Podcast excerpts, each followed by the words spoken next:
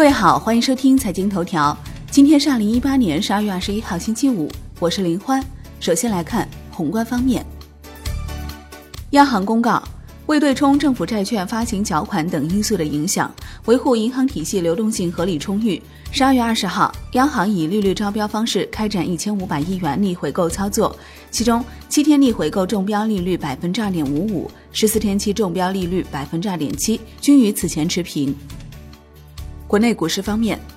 权重股再度杀跌拖累走势，上证综指收跌百分之零点五二，连跌三日；深证成指涨百分之零点一，创业板指涨百分之零点七四，结束四连跌。上证五零收跌近百分之一点五，万德全 A 跌百分之零点二，两市成交逾两千三百亿元，北上资金净流出十二亿元，已连续三日净流出。深交所发布《深圳证券交易所上市委员会工作细则（二零一八年修订）》，恒生指数收盘跌百分之零点九四，国企指数跌百分之一点零三，红筹指数跌百分之零点七五。全日大市成交六百八十五点六四亿港元。中国台湾加权指数收盘跌百分之一点一。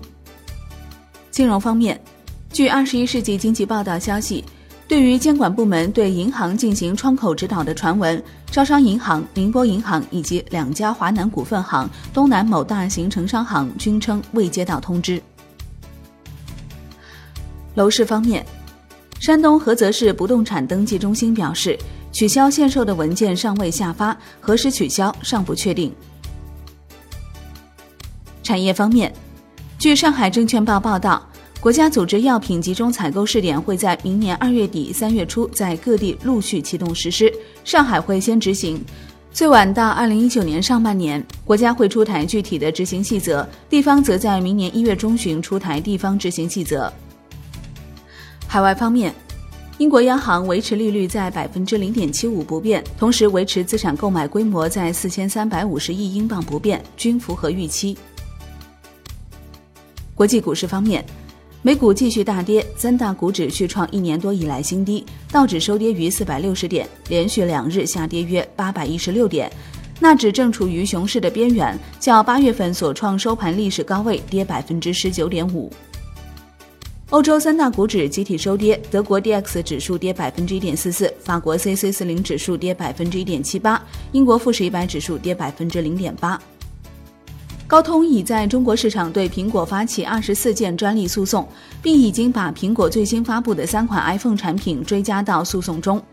另外，高通在德国慕尼黑法庭赢得针对苹果的诉讼，可在德国禁止苹果销售部分型号的 iPhone。商品方面，伦敦基本金属多数收涨，其中 LME 期铝收跌。国内商品期货夜盘多数上涨。债券方面。国债期货主力合约全线收涨，国债期货十年期主力合约收涨百分之零点四三，创近一个月最大单日涨幅，连续三日收涨。五年期主力合约涨百分之零点二三。外汇方面，外管局数据显示，十一月银行结售汇逆差大幅扩大至一千二百四十一亿元，为连续五个月逆差。在岸人民币对美元十六点三十分收盘价报六点八九七零，较上一交易日跌十六个基点。好的，以上节目内容由万德资讯制作播出，感谢您的收听，我们下期再见喽。